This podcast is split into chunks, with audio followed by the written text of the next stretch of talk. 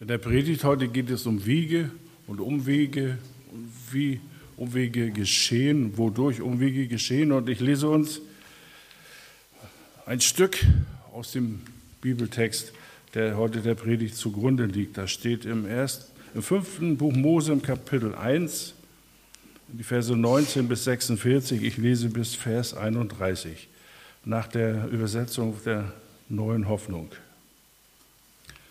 Auf Befehl des Herrn verließen wir dann Horeb und machten uns auf den Weg zum Bergland der Amoriter. Wir durchquerten die große, schreckliche Wüste, die ihr ja kennt, und erreichten Kadesh Barnea. Dort sagte ich zu euren Eltern, wir sind da. Hier beginnt das amoritische Bergland, das der Herr unser Gott uns schenken will. Ja, er gibt das Land in eure Gewalt, erobert es und nehmt es in Besitz. Denn so hat es euch der Herr, der Gott eurer Vorfahren befohlen. Habt keine Angst, lasst euch nicht entmutigen. Und darauf entgegnete das ganze Volk, wir würden lieber einige Männer vorausschicken, die das Land erkunden. Sie können herausfinden, auf welchem Weg wir am besten hineinkommen und welche Städte es dort gibt. Der Vorschlag gefiel mir und ich wählte zwölf Männer aus, einen aus jedem Stamm. Sie zogen ins Bergland hinauf und erkundeten es bis zum Eschkoltal. Als sie zurückkamen, brachten sie uns Früchte von dort mit und erklärten, das Land ist gut, das der Herr unser Gott uns gibt. Aber eure Eltern wollten es nicht erobern. Sie weigerten sich, dem Herrn ihrem Gott zu gehorchen. Ängstlich hockten sie an ihren, ihren Zelten und klagten, der Herr hasst uns. Er hat uns nur aus Ägypten geholt, damit die Amoriter uns angreifen und vernichten. Warum sollten wir ihnen freiwillig in die Arme laufen? Die Kundschafter haben uns allen Mut genommen. Sie haben gesagt, dass die Menschen dort stärker und größer sind als wir. Ihre Städte sind Festungen, die bis zum Himmel reichen. Auch die Anakiter leben dort. Sie sind Riesen. Ich erwiderte, lasst euch doch keine Angst einjagen fürchtet euch nicht vor ihnen. Der Herr, euer Gott, geht vor euch her. Er selbst kämpft für euch genau, wie er es in Ägypten getan hat. Ihr habt es doch mit einigen Augen gesehen und ihr habt auch erlebt, wie der Herr, euer Gott, auf, euch auf dem Weg durch die Wüste geholfen hat. Bis hierher hat er euch getragen wie ein Vater sein Kind.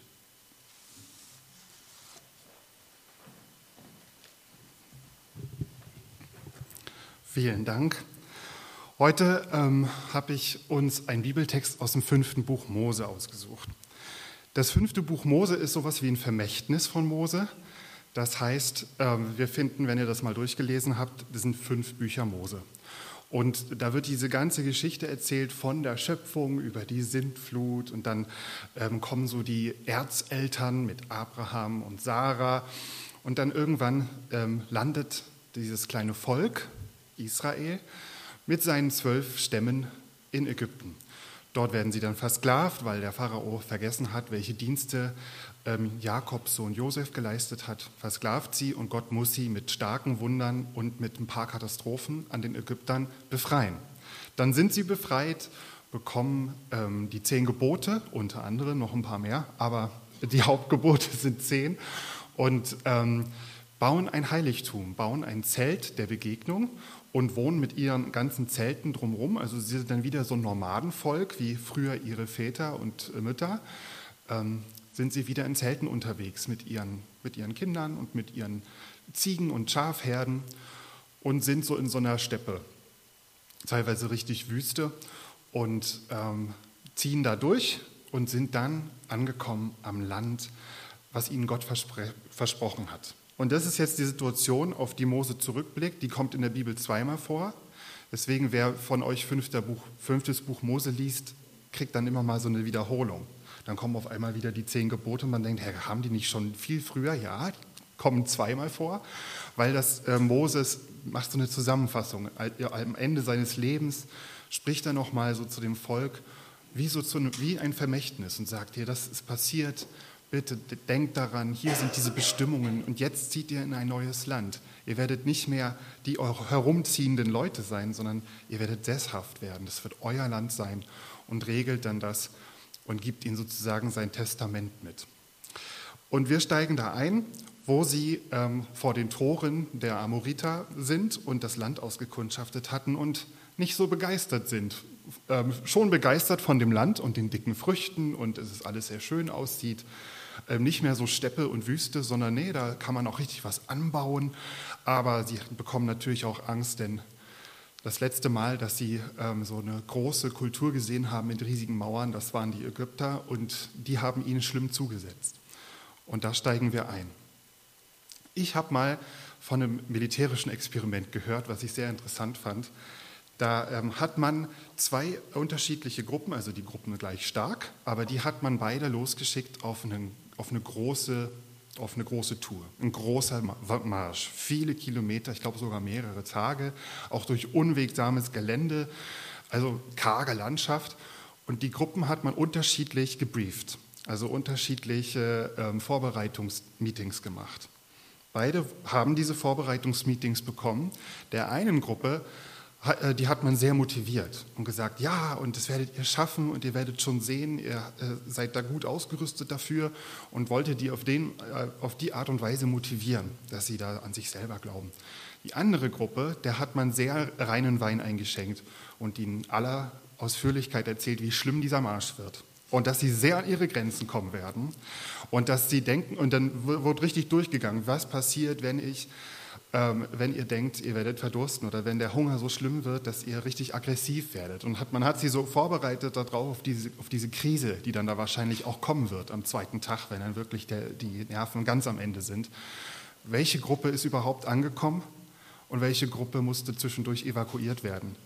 Es ist die Gruppe, der man sehr klar und deutlich gesagt hat, was da auf sie zukommt, die angekommen ist.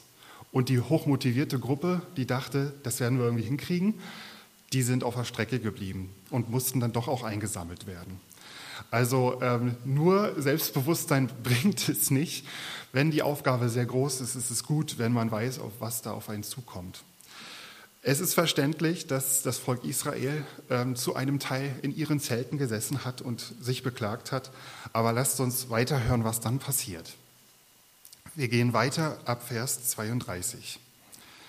Da spricht Mose, aber trotzdem hatte niemand von euch Vertrauen in den Herrn, euren Gott, der auf dem Weg vor euch herzog, um euch einen Ort auszusuchen, damit ihr euch lagern konntet, bei Nacht im Feuer, damit ihr auf dem Weg sehen konntet, auf dem ihr zoget, und bei Tag in der Wolke. Also immer war vor dem Volk, wenn sie in Bewegung waren, eine riesige Wolke am Himmel, in der Nacht leuchtend, sodass sie Gott immer vor Augen hatten und wenn sie sich ein Lager gesucht haben und ihr Zelt aufgebaut haben, dann war über dem heiligen Zelt ist die Wolke zum Stehen gekommen.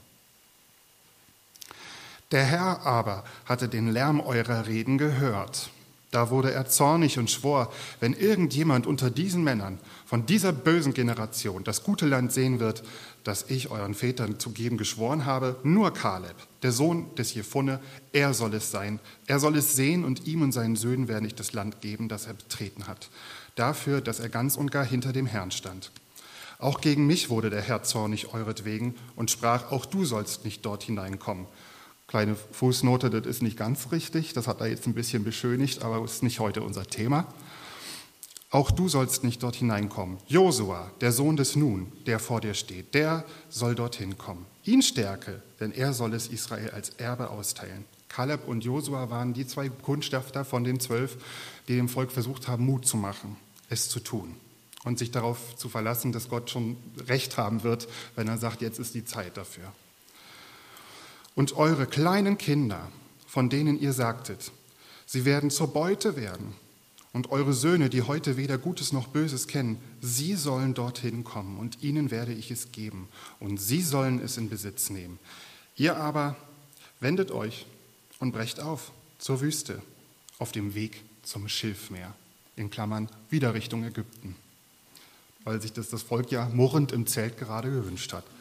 Da antwortet ihr und sagtet zu mir, wir haben gegen den Herrn gesündigt, wir wollen hinaufziehen und kämpfen nach allem, was der Herr unser Gott uns geboten hat. Und ihr gürtetet ein jeder seine Waffen um und hieltet es für ein leichtes, ins Gebirge hinaufzuziehen. Da sprach der Herr zu mir, sprich zu ihnen, Mose, Zieht nicht hinauf und kämpft nicht, denn ich bin nicht in eurer Mitte, damit ihr nicht vor euren Feinden geschlagen werdet.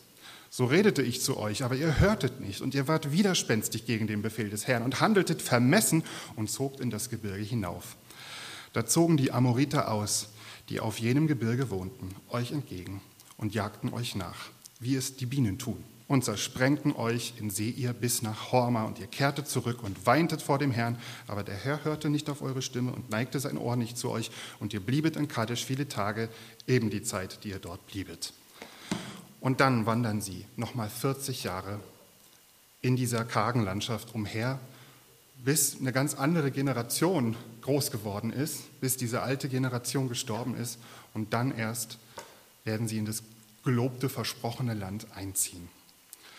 Also ein etwas größerer Umweg, der da vor ihnen steht. Also ein Hin und Her haben wir es hier. Ein Hin und Her von Gott spricht etwas, das Volk sagt, das können wir uns nicht vorstellen, das werden wir nicht machen. Und überhaupt, Gott möchte uns doch nur vernichten, dann hätten wir gleich in Ägypten bleiben können, dann sagt Gott, dann werden wir jetzt einfach wieder zurück nach Ägypten gehen, dann sagt das Volk, nein, wir wollen nicht nach Ägypten gehen, wir werden jetzt doch kämpfen, dann sagt Gott, nein, wir werden jetzt nicht kämpfen, also ich, mein Segen liegt nicht drauf auf eurem Kampf, doch, wir kämpfen jetzt, dann kämpfen sie, dann werden sie, gut, ich, äh, wir versuchen uns darauf jetzt einen Reim zu machen. Also, diese ganzen Bedenken und diese Angst von dem Volk war ähm, verständlich, oder? Das können wir doch nachvollziehen. Also wenn ich mir vorstelle, ich bin ehemals Sklave, jetzt versuche ich mich als Halbnomade und äh, bin mit meinen Ziegen in der, in der kargen Landschaft da in der Sina, auf der Sinai-Halbinsel unterwegs. Also ich hätte auch nicht das Selbstvertrauen zu sagen, ja natürlich, jetzt werde ich ein Land einnehmen für mich und meine Kinder. Auch wenn das der Grund war, warum wir ausgezogen sind, warum uns Gott befreit hat vor diesem furchtbaren Pharao. Und ich glaube, das Problem waren gar nicht ihre Bedenken und ihre Ängste, sondern ein tief sitzendes Misstrauen. Ein tief sitzendes Misstrauen Gott gegenüber. Sie gingen einfach ja davon aus, dass Gott sie auf jeden Fall schlecht behandeln wird. Was seltsam ist. Denn sie haben gerade in den Monaten davor äh, das Gegenteil erlebt. Sie haben erlebt, dass Gott sie äh, versorgt, dass er ihnen irgendwie wundersam immer Nahrung irgendwie zukommen lässt, egal wie karg die Landschaft ist. Sie haben immer zu essen. Sie haben erlebt, wie das ägyptische Heer hinter ihnen herzog, sie aber im Meer untergegangen sind, durch das sie selber gerade noch durchlaufen konnten. Sie sehen die Wolke am Tag ist es eine Wolkensäule, bei Nacht ist es eine Feuersäule. Also die haben auch was erlebt. Aber etwas liegt, äh, steckt richtig, richtig tief in ihnen und das ist ein großartiges Misstrauen Gott gegenüber. Ich frage mich, wie viel von ihrer Einstellung Gott gegenüber mit ihrem Leben als Sklaven zu tun hat. Sie sind davon überzeugt, trotz allem, was sie erlebt haben in den letzten Monaten, dass Gott es schlecht mit ihnen meint. Und dass, wenn eine Verbesserung kommt, auch gleich wieder eine Verschlechterung kommt. Und dass sie bei jedem Schritt Angst haben müssen, ähm, vernichtet zu werden. Womit hat das zu tun? Haben Sie schon mal so einen Gott, haben Sie an so einen Gott geglaubt oder kannten Sie das so, dass äh, jemand so ist, der Sie klein machen möchte, der Sie ausrotten will? Haben Sie Erfahrungen mit so einem Gott gemacht? Und die Antwort ist ja, haben sie. Denn sie waren in Ägypten. In Ägypten war der Pharao einer der Götter.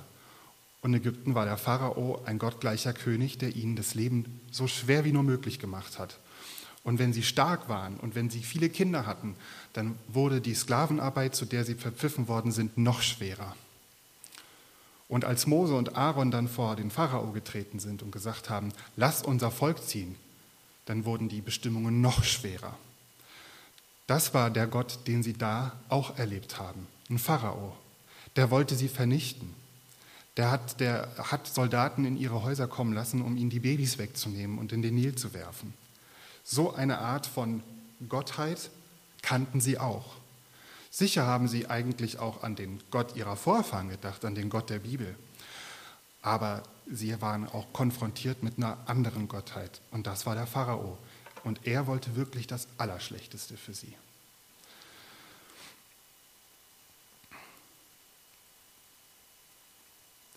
Und es ist schwierig zu begreifen, dass nicht alles so einfach wird.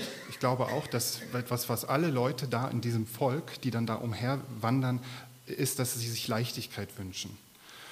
Sie haben etwas davon geschmeckt, von der Freiheit, aber natürlich auch von der Verantwortung, sich um alles dann selber zu kümmern und selbst eine Nation zu sein. Es gibt Beispiele von Leuten, die, denen, denen die Decke schlimm auf den Kopf gefallen ist, wenn sie in Ruhestand gegangen sind, weil auf einmal die Aufgabe gefehlt hat oder die Struktur oder das Gebrauchtsein. Was haben die Israeliten getan? Viehzucht. Das haben sie vorher auch schon getan, aber als Freizeit, als notwendige Lebensversorgung nebenbei zur, Sklavenarbeit. Jetzt haben sie nur noch Viehzucht gehabt und hatten unglaublich viel Zeit. Gut, sie haben auch Handwerk betrieben, sie haben ein schönes heiliges Zelt gebaut und haben sich natürlich auch ihre eigenen Zelte bauen müssen, aber es war so ganz anders als damals in Ägypten. Da hatten sie gar keine Zeit zu überlegen, was sie machen sollten. Interessant finde ich auch den Hinweis auf die Kinder. Im Vers 31 sagt er, der Herr, dein Gott, der hat dich getragen, wie ein Mann seinen Sohn trägt. Und in Vers 39, eure Kinder, von denen ihr sagtet, oh, sie werden zur Beute der Amoriter werden, sie sollen das Land an den Besitz nehmen. Als Mose das sagt, gibt es diese Eltern gar nicht mehr, sondern da sind es tatsächlich die Kinder, die alt gewordenen Kinder von damals, deren Eltern nicht reinziehen wollten in das neue Land. Und das heißt, er hat es ja damals den Eltern gesagt. Das heißt, ich stelle mir so vor, ähm, einige von den Männern, zu denen Mose da reden muss und die Kundschafter, die den Bericht abgeben, haben tatsächlich Kinder dabei. Weil die waren ja auch zuständig. Die hatten ja viel, viele Kinder und weiß nicht. Äh, teilweise mussten die Frauen dann auf das Vieh aufpassen und da musste vielleicht das ein oder andere Kind mitkommen zur Versammlung. Und da werden auf jeden Fall auch Kinder rumgestanden haben. Und in dem Moment, wo dieses, dieses Bild kommt, Gott hat euch getragen, wie ein Mann seinen Sohn trägt, merken sie, ja, das stimmt, ich bin ja selber auch Vater, ich habe ja auch gerade mein Kind auf dem Arm. So soll ich mich eigentlich sehen bei Gott. Gott ist der Vater, Gott ist nicht der Pharao, Gott ist der Vater für euch. Und diese Kinder, die werdet ihr, die werdet ihr begleiten und die, für den wollt ihr das Beste und euch liegt es auf dem Herzen, dass die ankommen im neuen Land. Und so geht es auch Gott. Dann sind da Kaleb und Josua die werden ja hier als die Vorbilder beschrieben und die Leute, die ja dann zum Schluss auch tatsächlich die einzigen sind von dieser Generation der damals kampfestüchtigen Männer, die dann 40 Jahre später auch ins neue Land einreisen dürfen. Alle anderen sind gestorben.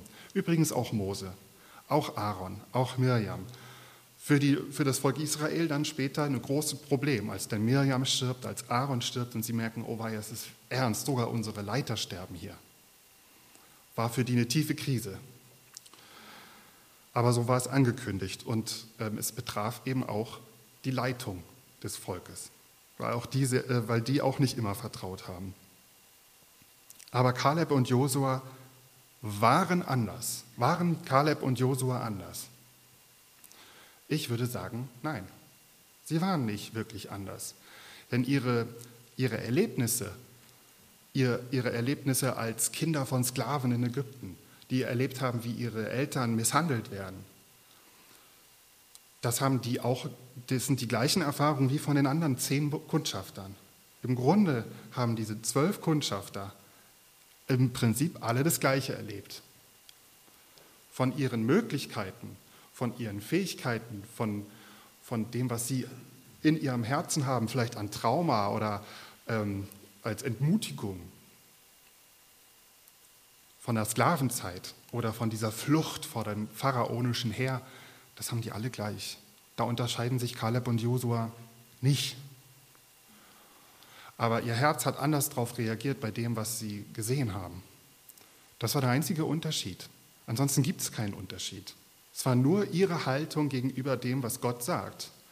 Aber ihre Erfahrung, ihre Kriegstauglichkeit werden ähnlich gewesen sein wie die von allen anderen, die da mitgezogen sind und auch Kundschafter gewesen sind. Diesen Einsatz haben sie ja auch alle unbeschadet überstanden. Die sind ja auch alle wieder zurückgekommen. Es ist ja auch keiner von den zwölf dann da geblieben. Also sie, sie wussten, was sie tun mussten. Sie waren fähig, alle waren sie in irgendeiner Weise fähig. Es war nicht so, dass Kaleb und Josua die muskulösesten, topfitten Krieger waren und alle anderen waren dick und kamen nicht hinterher. Also so müssen wir uns das nicht vorstellen. Sie waren im Grunde gleich. Nur die Haltung war unterschiedlich. Und die hat einen großen Unterschied gemacht, so dass ihnen erlaubt wird, zu überleben und weiterzuziehen ins Land.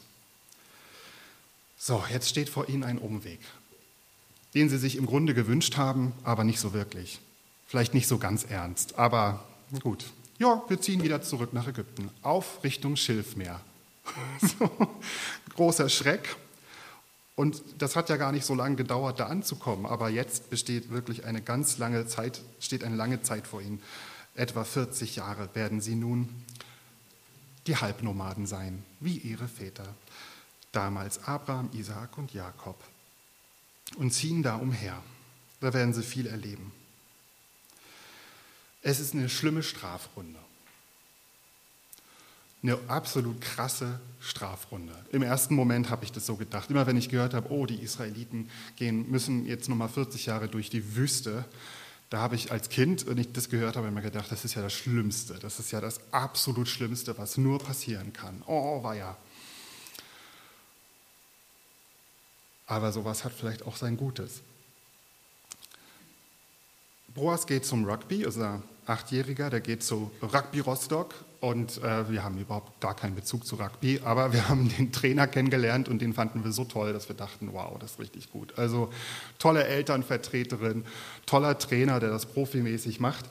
Und da äh, geht der Boas geht so begeistert zum Rugby-Training und ist einer von den Kleinen, von eigentlich, die meisten sind älter und auch größer, aber der kämpft sich da durch und wir vertrauen auch, weil der Trainer, der macht so einen guten Eindruck, der, der äh, ist nicht so ein Blutschleifer, sondern also der, der hat wirklich was auf dem Kasten, selber professioneller Rugby-Spieler, so sieht er auch aus, klein und äh, vollgepackt äh, mit äh, Muskeln und ähm, da kann man sich schon vorstellen, wie der da durch das Feld rennt und alle zur Seite kickt, wenn es den Regeln entspricht.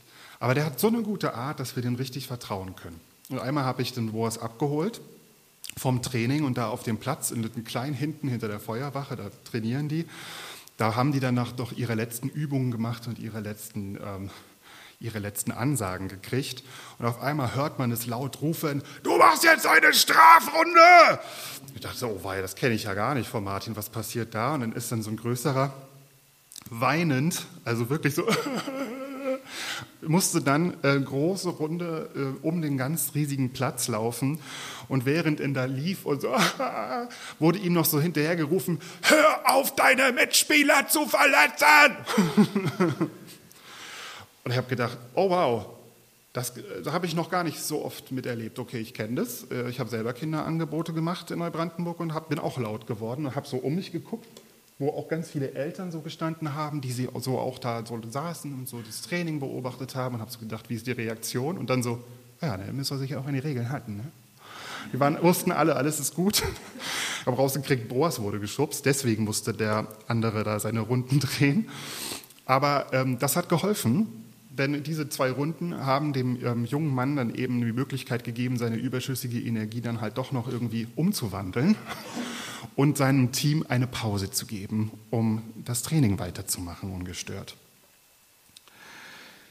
Ähm, und hat ihm wahrscheinlich gezeigt, dass er hören muss und dass er aufpassen muss. Und im Rugby ist es so wichtig, es ist so ein Körperkontaktsport. Ähm, die krallen sich ja aneinander. Es gibt tolle Bilder von Boas, wo der rennt oder wo er gerade so im Flug jemanden versucht zu packen. Aber es gibt so strenge Regeln, weil wenn man zu hoch, zu tief, alles verboten. Also man darf nur auf ganz gewisse Regeln seine Mitspieler, also die Gegenspieler, dann umkicken oder so. Also es ist nicht alles erlaubt beim Rugby. Es gibt klare Regeln. Und, und weil es eben so hart zugeht eigentlich, gibt es so strenge Regeln. Und wer sich nicht dran hält, wird von Martin äh, zu Strafrunden verdonnert oder muss Liegestütze machen. Für die einen ist es eine Strafrunde der Extraklasse, was da passiert. Für die anderen aber, und besonders für die Kinder, ist es die prägende Zeit. Was ist das für eine Zeit? Es ist eine Zeit, in der sie lernen, wie man mit Ziegen, Schafen und Rindern umgeht, wie man sie schlachtet. Sie lernen es für eine Familie zu führen. Sie tun das in Freiheit. Es gibt da keine Sklavendienste mehr. Sie sehen Gott. Und zwar im Zentrum ihrer Zeltstadt. Und wenn sie unterwegs sind, zieht sie voran. Das ist nicht nur eine Strafrunde, sondern das ist eine prägende Zeit für eine neue Generation. Das habe ich noch nicht so gesehen, dass diese 40 Jahre eine wichtige Vorbereitungszeit sind, eine wichtige prägende Zeit, ohne die es wohl gar nicht ging. Und diese neue Generation, die in diesen 40 Jahren groß wird, wird auch ihre Kämpfe haben. Aber wenn sie dann diese Kämpfe hatte, ist sie bereit, in das neue Land einzuziehen, weil sie hatte vorher ganz viele Erlebnisse gehabt, wo sie gelernt haben, wenn Gott sagt, geht, dann gehen sie. Wenn Gott sagt, geht nicht, ihr greift dieses Volk auf gar keinen Fall an. Wenn ihr Nahrung braucht, kauft es. Dann gehen sie nicht. Und sie haben gelernt zu hören und haben gelernt, ihre Schritte abzu, ähm, ihre Schritte abzuwarten und genau das zu tun, was Gott, ähm, was Gott sagt. Wenn sie dann ihren großen eigenen Kämpfen gegenüberstehen, verstehen sie Gott. Sie sind fähig zu hören. Jeder Umweg und jede Störung und jede Tragödie ist für die einen eine Strafe, für die anderen eine prägende Zeit an Gottes Hand. Man kann nicht genau sagen, wo die, die Linie dazwischen ist. Was ist der, die Ursache dafür, dass manche an Krisen zerbrechen und manche nicht? Denn es sind immer verschiedene Gründe, warum wir ähm, durch Krisen gehen, was es verursacht hat und wie wir da rauskommen. Die Kinder in der Wüste da, in diesen 40 Jahren, die sind nicht schuld daran, dass es nicht geklappt hat beim ersten Mal. Aber sie sind mit dabei, sie sind mit drin im Boot und sie müssen da auch durch. Sie sind nicht schuld. Trotzdem erleben sie da ihre prägende Zeit. Ihre Kindheit und Jugend ist von dieser Wanderschaft geprägt, nicht von der Besiedlung eines Landes. Deswegen frage ich heute, an wen glaubst du? Glaubst du an einen Gott, der darauf wartet, dich beim nächsten Mal wieder in die Pfanne zu hauen? Oder glaubst du an den Gott der Bibel? Das ist nicht das Gleiche. Es gab Israeliten in diesem Volk, sie haben die Gebote bekommen, sie haben die Wunder gesehen, sie haben im Prinzip Gott und Pharao irgendwie verwechselt. Weil der Pharao war eine Realität in ihrem Leben früher und haben das, was sie da erlebt haben, auf Gott angewandt. Obwohl sie wussten, dass es der Pharao war, nicht Gott. Ich weiß auch, ich habe das im Ohr von Leuten, die ähm, so ganz klar atheistisch sind, dass sie sagen, nein, ich kann nicht an Gott glauben. Ich glaube nicht, dass es einen Gott gibt, wenn er mich so bestraft. Ist ein bisschen widersprüchlich. Entweder man glaubt an Gott und dann kann er einen auch nicht, er glaubt nicht an Gott und dann kann er einen auch nicht bestrafen, oder man glaubt irgendwie an Gott und wirft ihm vor, dass er einen bestraft mit dem, was man erlebt hat. Aber das Gefühl ist da. Er will mich doch in die Pfanne hauen. Aber das ist nicht der Gott. Das ist nicht, das ist nicht Gott. Das ist nicht Jesus. Wenn du glaubst, dass das, was dir passiert ist, etwas ist, was Gott tut, um dich zu quälen oder um dich zu prüfen und zu prüfen und zu prüfen, bist du, glaube ich, auf dem falschen Weg. Ich weiß nicht, welche Umwege ihr gerade in Kauf nehmen müsst, ähm, was vor euch liegt oder in was ihr drinsteckt, wo ihr denkt, das ist eine extra Runde, die will ich eigentlich nicht gehen. Ich möchte euch sagen, alles Gute für den Umweg. Letzte Woche hörten wir von durchkreuzten Wegen, dass Jesus so durchkreuzte Wege hat und alle dachten, jetzt ist alles kaputt, aber es war genau der richtige Weg von Jesus. Heute geht es um die Umwege. Und ich möchte euch sagen, alles Gute für den Umweg. Ich wünsche uns, dass wir es schaffen, Gott zu vertrauen und ihn nicht zu verwechseln mit einem Pharao, der quält und misshandelt und vernichten will, sondern dass wir Gott im Blick haben als derjenige, der uns trägt, und zwar durch diese schweren Dinge hindurch. Wie er das macht, das weiß ich nicht, aber ähm, ich möchte darauf vertrauen, dass er das bei mir tut und möchte, es auch, möchte auch glauben, dass er das auch bei jedem von uns tun kann. Ich werde jetzt noch beten.